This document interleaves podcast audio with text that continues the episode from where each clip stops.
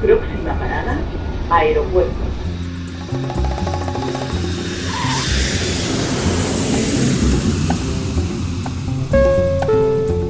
Salida del vuelo 948 con destino Aeropuerto Jazz Café. Debajo de sus asientos encontrarán un chaleco salvavidas. El vuelo 1230 como destino marcha por la La aproximación como número 1 de por izquierda rumbo 215 Por su propio interés, rogamos mantengan su Aeropuerto Jazz Café.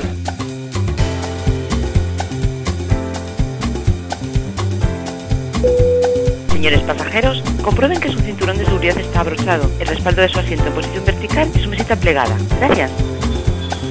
Aeropuerto Jazz Café. Un programa de altos vuelos con José Nebot.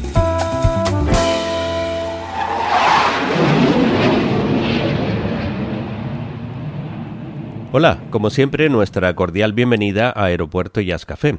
Hoy tenemos un programa lleno de energía, la que nos transmite siempre la joven saxofonista gran canaria Alba Gil Aceituno, con su forma de tocar el saxo alto, su buen humor y sus composiciones dentro de los proyectos Sumurrut y Amaguk. Hablaremos con ella en unos minutos sobre su corta pero densa trayectoria musical en la que acaba de graduarse en sus estudios superiores en Holanda tras sus inicios en el conservatorio y en Fábrica La Isleta, habiéndose convertido en una de sus jóvenes talentos estelares, sin parar de pensar en nuevos proyectos y siendo muy solicitada para realizar colaboraciones con otros músicos y grupos, como es el caso de la Gran Canaria Big Band, con la que en breve va a tener la oportunidad de integrarse, tal como nos contaba su director Chano Gil en una entrevista anterior. Jazz progresivo, improvisación, rock fusionado con jazz, vamos a conocer más de cerca la música de nuestra protagonista de hoy, Alba Gil Aceituno.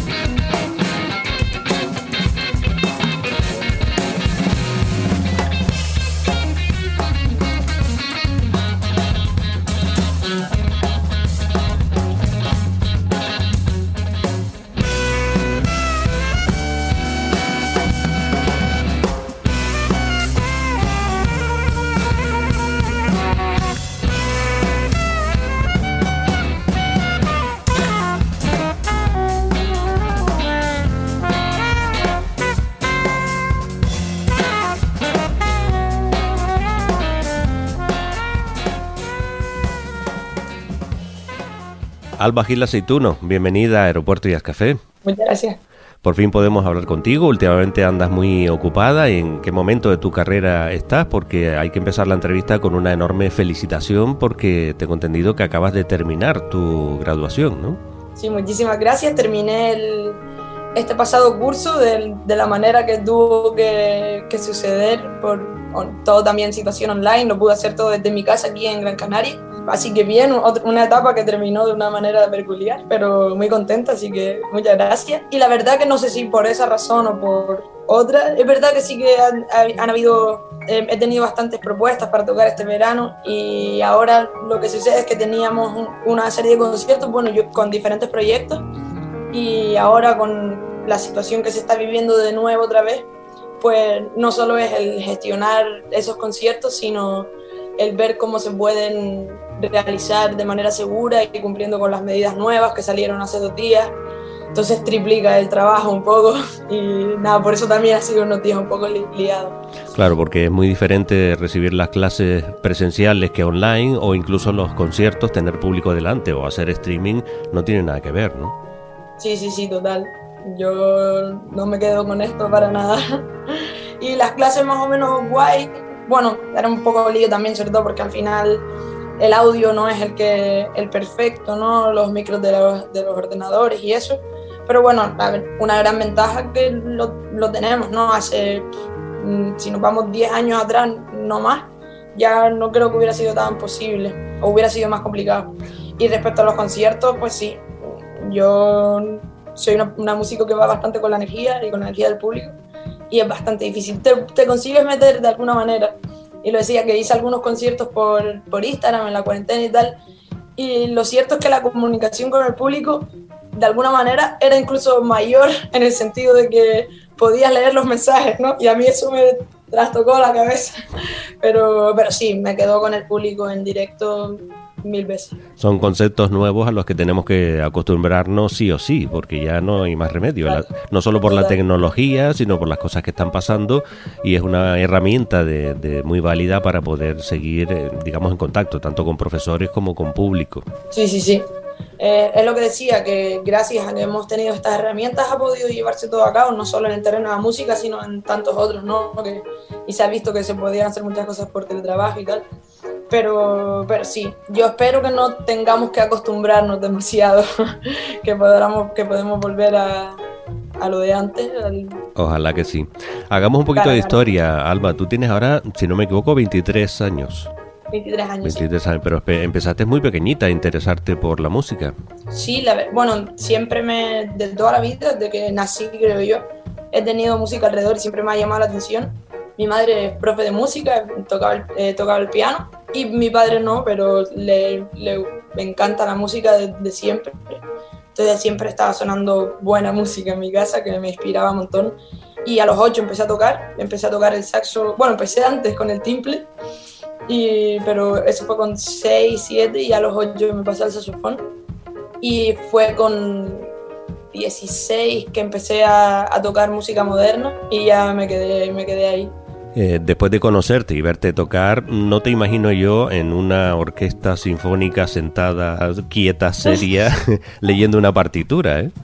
Pues sucedió, sucedió un par de veces que tuve la oportunidad de tocar con la Orquesta Joven de Gran Canaria de la Filarmónica y me encantaba. Me- a mí la música clásica me, me apasiona y me fascina lo que con el saxofón las posibilidades eran muy, muy pequeñas, al menos desde mi punto de vista. Y te tenías que ir a un terreno un poco más contemporáneo y tal, que también me gustaba mucho, pero no me veía yo ahí. Y después descubrí que exactamente lo mío era otra cosa donde pudiera tener, que no es que no lo haya en el clásico, pero sí una libertad más, un poquito más amplia. Pero ya lo hemos comentado con otros músicos que para poder hacer, por ejemplo, lo que tú haces ahora, era necesario tener esa formación básica, clásica, inicial, ¿no? Mm, Sí, cada, creo firmemente que cada persona es un mundo, cada músico va a tener que hacer su camino, a unos les va a funcionar una cosa, a otros les va a funcionar otra, pero en particular a mí me ayudó muchísimo, muchísimo, no es que me ayudara, sino que es mi base y todavía tengo todo lo que, lo que aprendí, no solo de técnica, sino también de, de armonía, de sonoridades, de fraseo, de toque.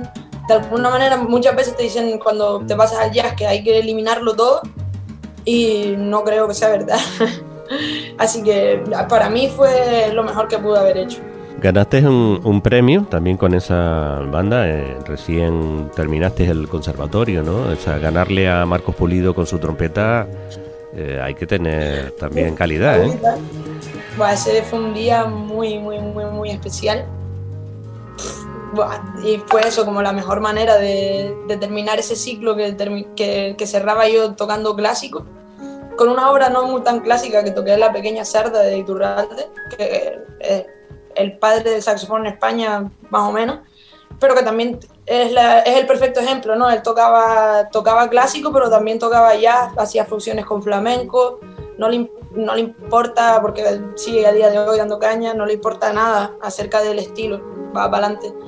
Y yo no, para mí fue completamente inesperado porque había gente que tocaba increíble, vino gente de la península, estaba Marcos que también tocó una obra un poquito a medias entre el jazz y el clásico y bueno, sabemos cómo toca él. Y entonces cuando me, me lo dijeron yo no me lo podía creer, pero también fue un buen impulso para económicamente y también sobre todo de confianza, ¿no? También conmigo. Una motivación también para Sí, sí, seguir, total, seguir total. adelante. Ahí es cuando decides después irte fuera de España a continuar tus estudios. Eh, ya lo había, ya me lo había planteado antes. Eso fue en abril y ya en abril mismo eran, eran las pruebas a Holanda, así que ya lo tenía, llevaba todo ese año pensándolo y yo creo que a, a principios de ese año ya tenía claro que, que me iba a Holanda, porque al principio estaba entre Barcelona y Holanda, pero al final me decanté por Holanda por aprender inglés y salir un poco del país también me apetecía. Hemos hablado con Ernesto Montenegro también, que aunque no estaba en el mismo lugar que tú, pero también ha estudiado en, en Holanda y, y, bueno, se aprende un poco también el holandés estando allí, claro. No mucho, ¿eh? No sé cómo le estará yendo a Ernesto con ese tema, pero yo llevo cuatro años ahí y sé algo, sobre todo el, el vocabulario del supermercado, ¿no? Porque es lo que no está en inglés. Y, pero todo el mundo, todo, todo el mundo habla inglés, así que Ujú. se sobrevive. ¿Fue un, un choque o te adaptaste fácilmente? Fue un choque, por supuesto, sí, sí, era la primera vez que vivía afuera, además, yo sola, y, pero la verdad que me pude adaptar muy bien, la- muchos amigos en el conservatorio y, y también a cada, cada vez que tenía un- unas vacaciones pues me venía para aquí, ¿no? y, pero la verdad que es un país que acoge muy bien y al ser tan multicultural, pues al final también se siente como en casa. Y además la complicidad que vas encontrando con otros estudiantes, ¿no? Que de compañeros eh, Sí, de, sí. de clase pasan a ser compañeros de banda en muchas ocasiones.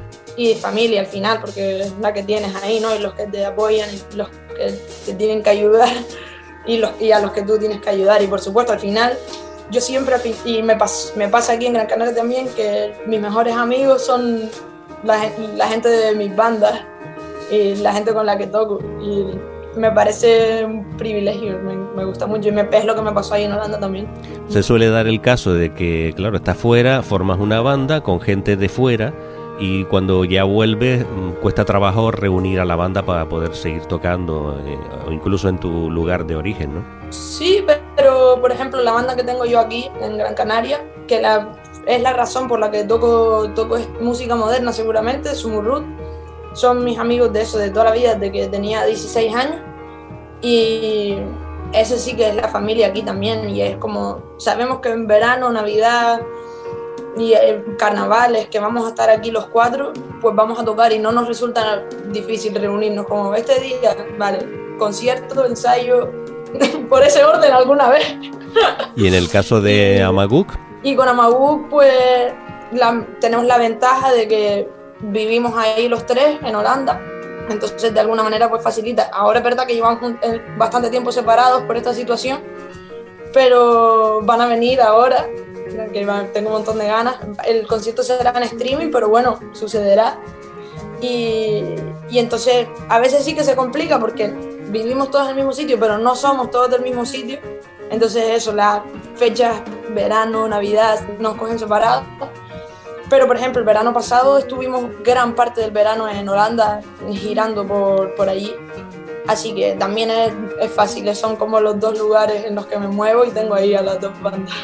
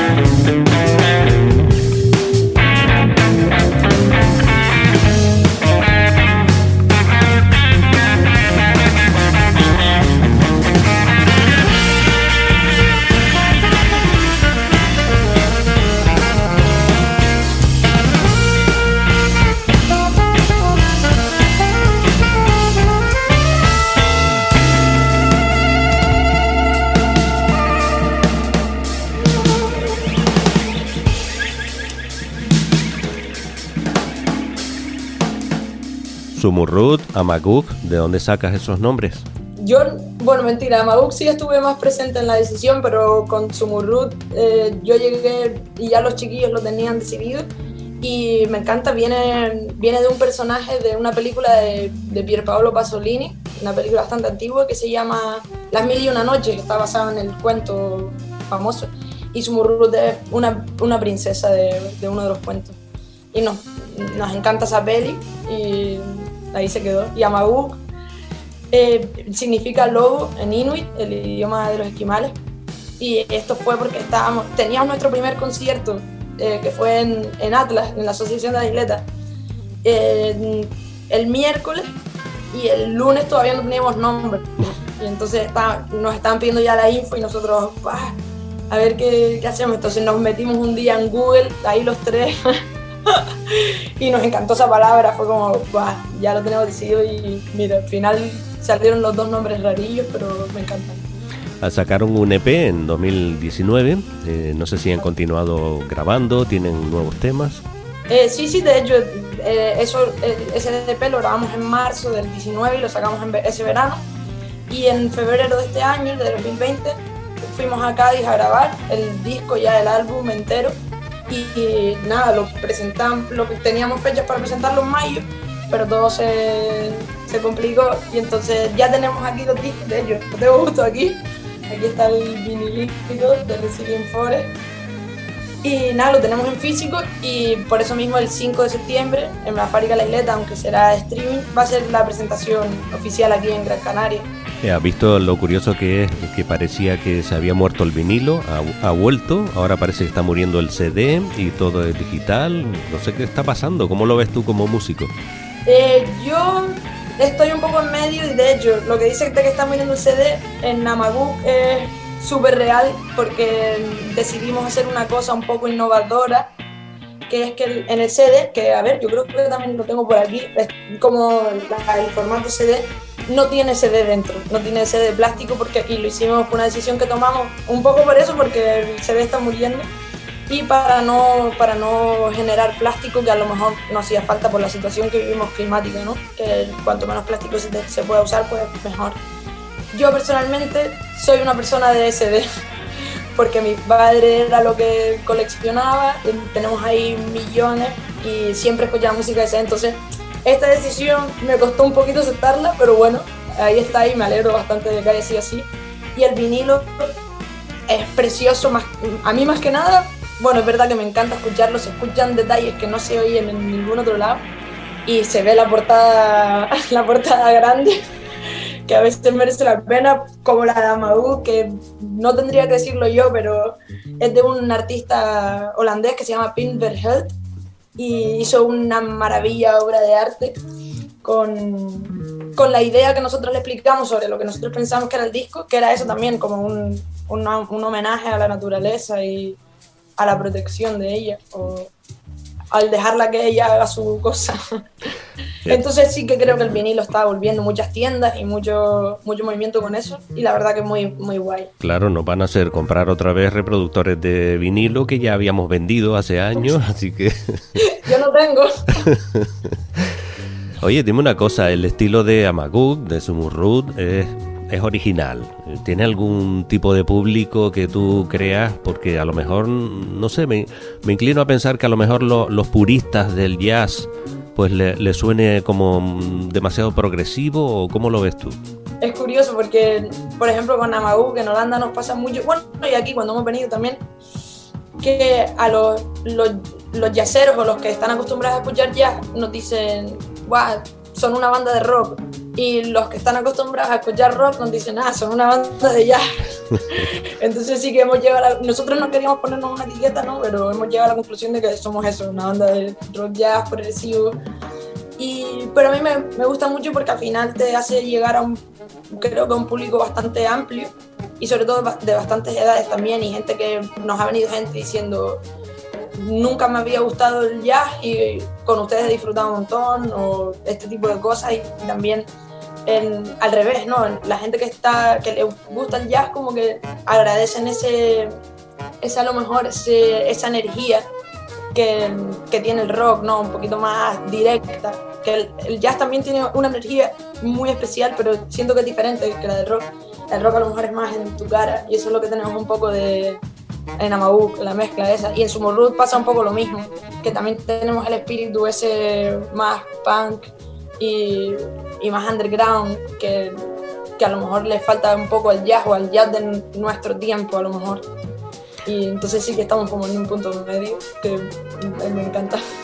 Es que cuando hablas de energía es lo que tú demuestras en el escenario, ¿no? Con ese exprimiendo ese saxo alto y además de color negro, es muy bonito, muy original, no abunda mucho verlos en los escenarios, ¿no? Pero a ti que te llamen para improvisar, ¿no? O sea, déjame un rato que improvise y, y a ver qué pasa. Sí, total. Bueno, también me gusta mucho crear con las dos bandas que al final uno trae una idea y se une a la de otro. Y también es algo que me gusta mucho, el llevar cosas muy cerradas, que es algo que nos han dicho en Amauk también, como que a veces no dejamos mucho espacio a la improvisación, porque las estructuras son más cerradas, como si se tratara de una banda de rock. De hecho, fue uno de los comentarios que recibí en mi examen final de, de Holanda, que presenté los, discos de, los, los temas del disco de Amauk y fue eso lo que me dijeron, ¿no? Como, no, pero es que no hay, no hay comunicación porque ya está todo cerrado. Y en verdad era lo que yo iba buscando y lo que nos, nosotros íbamos buscando, que de alguna manera tuviera esa un poco de estructura de, de, rock. Entonces, por supuesto hay parte para la improvisación y parte donde puede pasar todo, pero sí hay cosas cerradas que de hecho creo que a veces impulsan más la energía porque sabes que todo el grupo está a una y baja muerte. Con la improvisación, que por ejemplo con Sumurrut lo hacemos más, dejamos más espacios libres, es más la lotería, ¿no? A veces va a salir increíble y te sorprendes a ti mismo de lo que está pasando entre los cuatro, pero otras veces no va a salir tan bien. Por eso es increíble tener las dos vertientes, las, las dos maneras de hacer música. Pero sí, al final la energía se encuentra la manera de salir. De todas formas, me consta que te adaptas a cualquier estilo, porque te he oído pues tocando otros otros estilos de, de jazz y, y, temas lentos incluso, que digo, bueno, esto, esto vamos a grabarlo para, para acordarnos de que Alba tocó una balada. Sí, sí, me cuesta más a veces por mi estilo, ¿no? Que puede ser un poco más cañero, sí me encanta, me encanta tocar temas más relajados y donde la energía es más reposada. Y por supuesto también cualquier estilo. Tuve suerte que cuando estaba empezando aquí, antes de irme a Holanda, me llamaron de, de proyectos muy distintos y al final yo decía que sí a todo y, porque estaba privada y al final te enriquece un montón los diferentes tipos de música. Toqué con una banda de música brasileña, con los hermanos Tibun de Senegal, después con bandas de funky también. Al final todo se te va. Yo creo que toco de maneras muy parecidas en todos los estilos, por supuesto adaptando algunas cosas, pero al final es lo que te dejan también, lo que tú les puedes dejar a ellos y lo que te, lo que te dejan ellos a ti de raíces y todo.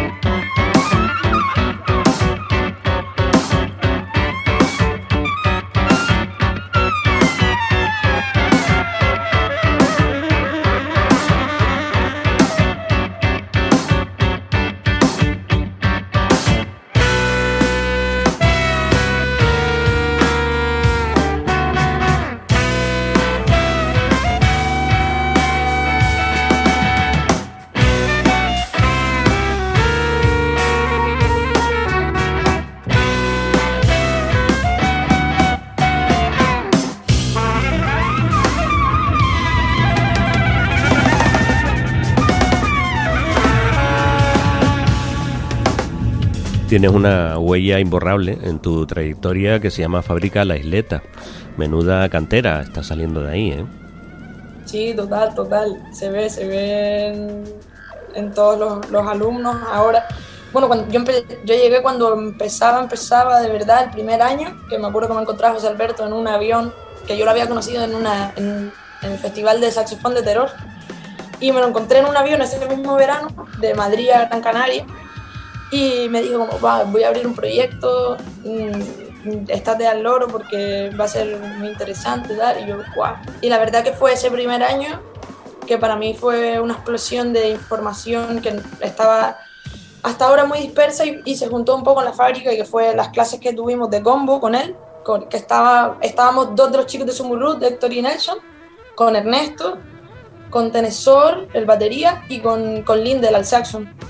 Y, ahí fue como ya las, cosas, las ideas se nos pusieron juntas y estuvimos tocando un año que además, gracias a que estábamos ahí, pues creamos como esa banda que se llamaba Chromaticus Fabric y pudimos tocar muchísimo. Pudimos tocar en los previos del Festival de Jazz, en el Biogaete, en, en varios espacios que además nos dieron como una cosa que es muy importante, que son las tablas en el escenario, ¿no?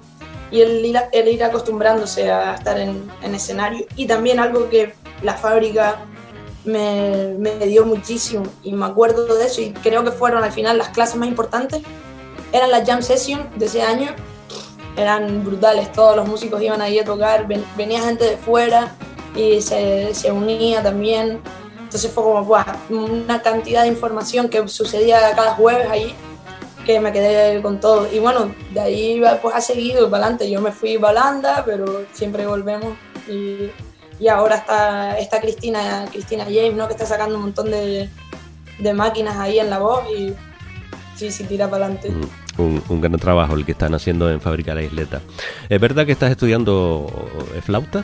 Sí, tuve la suerte de que en, en, en Holanda, en, en, el conservatorio, en el segundo año teníamos que tener optativas y si elegías un segundo instrumento, pues ya te daban todos los créditos de una, no tenías que hacer varias asignaturas. Entonces yo tenía una flauta de mi tía y, dije, va, pues me puedo animar. Tampoco tenía muchas ganas, fue un poquito así a ver qué pasa. Y la verdad que la profesora con la que estuve era eh, flauta clásica y me ayudó muchísimo, Vike Karsten. Y nada, estuve tres años ahí estudiando flauta desde la base más base y ahora estoy súper contenta con, el, con, toda la, con toda la información que, que aprendí y tengo pensado seguir tocando porque me encanta el instrumento, me parece súper difícil, pero ahí sigo porque el, la sonoridad es un, muy diferente a la del saxo, entonces mola para cambiar de, de, color y también para la big band, que siempre hace falta, así que muy contenta con lo de la flauta. Pero no has salido a un escenario todavía con flauta, ¿no? He salido un par de veces, lo que es verdad que los nervios me juegan bastante mala pasada ahí, eh, mala jugada. En, Experimentando. Pero poquito a poco eh, cada vez tengo más seguridad. Lo que, por ejemplo, con Sumurrut Yamabu, no, creo que el, el estilo no, no, lo acepta muy bien. Y, pero tengo una banda en Holanda, otra más, que también son familia, se llama Don't Cut the Tree, no cortes el árbol. Y tocamos hip hop, de hecho también rapeamos ahí es, es Fonta a la guitarra y Oscar, al, Oscar Camaño al, a la batería. Y entonces en ese estilo hip hop que es muy relajado, o, más relajado que Amagu y Sumurrut, pues ahí la flauta le encaja muy muy bien y ahí de hecho toco los mismos temas a la flauta que al saxo, mitad y mitad prácticamente. Y ahí sí que eso me está dando tablas también para tener más seguridad con la flauta en el escenario. Porque en cuanto al saxo, no te he visto con un tenor en la mano, o sea, te quedas con el alto. Me quedo con el alto, me gusta mucho el barítono, pero problemas de transporte y tampoco es que yo sea muy grande, entonces la espalda creo que me resentiría un poquito también. Entonces el alto me encanta, el tenor me encanta escucharlo, de hecho muchas veces me gusta más escuchar a, a tenores que a altos, pero tocarlo no sé, nunca he tenido conexión con el instrumento, no mucho al menos. Y el año pasado en Navidad, bueno, esta, estas últimas Navidades, sí que me cuadró tocar el tenor en dos o tres conciertos, porque me llamaron para un tributo de Pink Floyd, que fue increíble con la banda Link Floyd, y ahí tenía que tocar el tenor sí o sí, y pedí prestado uno, y aproveché también para hacer un concierto con Fórica La Isleta, que fueron cuando, cuando vinieron las chicas de Barcelona a tocar con, con, con Gabriela. Y ahí toqué también el tenor, pero es eso, me- lo disfruto, es otro, otro instrumento completamente. Pero sí, el alto eh, estoy más identificada.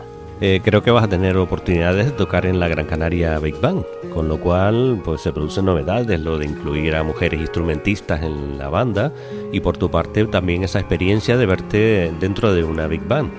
Sí, total. Es, es un, un formato que me encanta. De hecho, también empecé, creo que mi primer, primer contacto con el jazz fue en una Big Band, la, ban- la Big Band que, que formó Jimo Martínez, el profe del conservatorio, en el conservatorio. Y ya nada, yo ahí tenía 14 años y ya dije, guau, es muy guay. Y formar parte como, ya no eres un instrumento tú solo, sino que es como un, como un gran órgano, ¿no? Que, va, que tiene que ir súper compensado, eres una parte de algo y eso da mucha, mucha energía teníamos que haber tocado con la Big Band, hubiera sido mi estreno con la Gran Canaria, que es un sueño mío de, de que soy chiquitito también, que lo iba a ver con mi madre siempre desde que era pequeña. Y teníamos que haber tocado en el edificio Miller el 22, pero se suspendió. Y ahora, pare- a lo mejor estoy dando aquí en exclusiva algo que no puedo, pero tocaremos el 11 de, de septiembre, ahora, la semana que viene, en el, en el Guiniguada, será por streaming pero, pero sí se podría hacer mi estreno por fin. Y encima va a estar también Serach, no seré la única mujer. Para terminar, Alba, eh, planes que tienes entre manos, que, que proyectas, eh, siempre teniendo en cuenta las circunstancias en las que estamos rodeados, ¿no? que no, no hay mucha incertidumbre, pero bueno, si todo estuviera bien, ¿qué, planes tienes? Y también estando todo como está, aunque no esté todo bien, eh, tengo la verdad un proyecto súper, súper interesante y bonito que me comunicaron en, a principios de este año. Es una, una asociación de jazz de Rotterdam que, que organiza, organiza conciertos y festivales y todo, y hace un festival en octubre. Y cada año elige una persona para darle como una beca de composición, algo así. Y, como, y tiene que, que hacer un repertorio y se toca en el festival de, de finales de octubre. Y me lo dieron a mí este año, me llamaron y fue como, guau, no me lo cre- aún no me lo creo todavía, pero he estado todo este año trabajando en un repertorio que he escrito para septeto, con trompeta y trombón, y dos baterías, guitarra y bajo. Y nada, ahora mismo estoy a muerte con eso, que el concierto será el 29 de octubre en Rotterdam, así que termino el concierto este con la Gran Canaria Big Band y me vuelvo para Holanda, que me, me mudo a vivir a Rotterdam, estaba en La Haya y paso a, a Rotterdam, la ciudad al lado. Y por lo pronto ese es mi objetivo, llegar, llegar preparada a es- a ese festival y después de eso me quedo viviendo en Rotterdam, pero a ver lo que depara. O sea que tu intención es seguir viviendo fuera. Sí, por lo pronto este añito, ver cómo, cómo se, se mueve la cosa, ver, exacto, ver cómo parece que ahí todo está más tranquilo respecto al- a la situación COVID y aprovechar eso también, pero hay que ir viendo es eso, incertidumbre y estar atenta y buscar la mejor opción. Te veo muy, muy clara con tus ideas, eh, muy enérgica, como siempre, y muy optimista. Eh, eso es muy bueno y que no, no vas a perder nunca esa energía, yo creo. ¿eh? Así que toda, toda la suerte del mundo, nuestro apoyo desde Aeropuerto Jazz Café, estaremos en contacto y siguiéndote la pista, como decimos a todo el mundo. Y ha sido un, un placer hablar contigo, Alba. Muchísimas gracias, igualmente. Un abrazo y hasta la próxima. Un abrazo, gracias.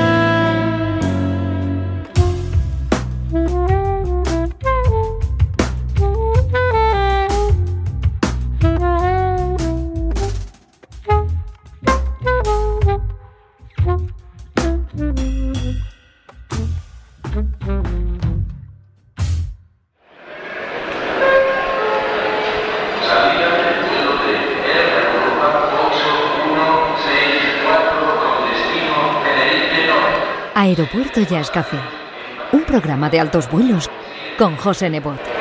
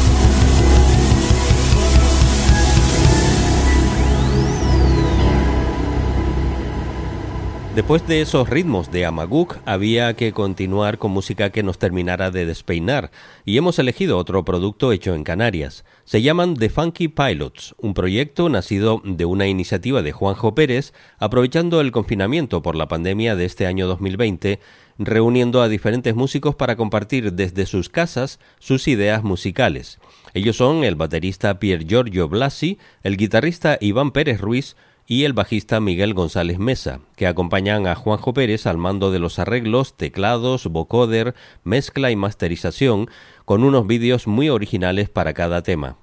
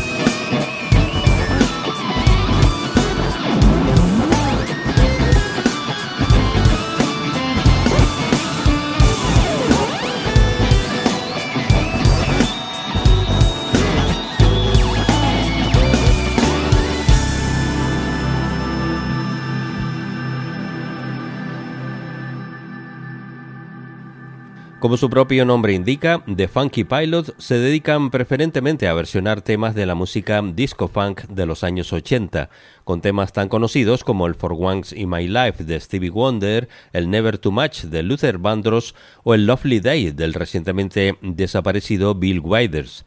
Tratándose de músicos que nunca habían colaborado juntos antes de la pandemia, tiene mérito haber ganado el tercer premio del concurso que organizó este verano de 2020 la Asociación Pro Music en Tenerife. Uno de sus últimos arreglos viene de la mano de Patrice Rushen y su composición Forget Me Not, para el cual han contado con la colaboración de la cantante Georgia Irina Belantova y el saxofonista David Marcos. Hoy en Aeropuerto y Café, la música de The Funky Pilots.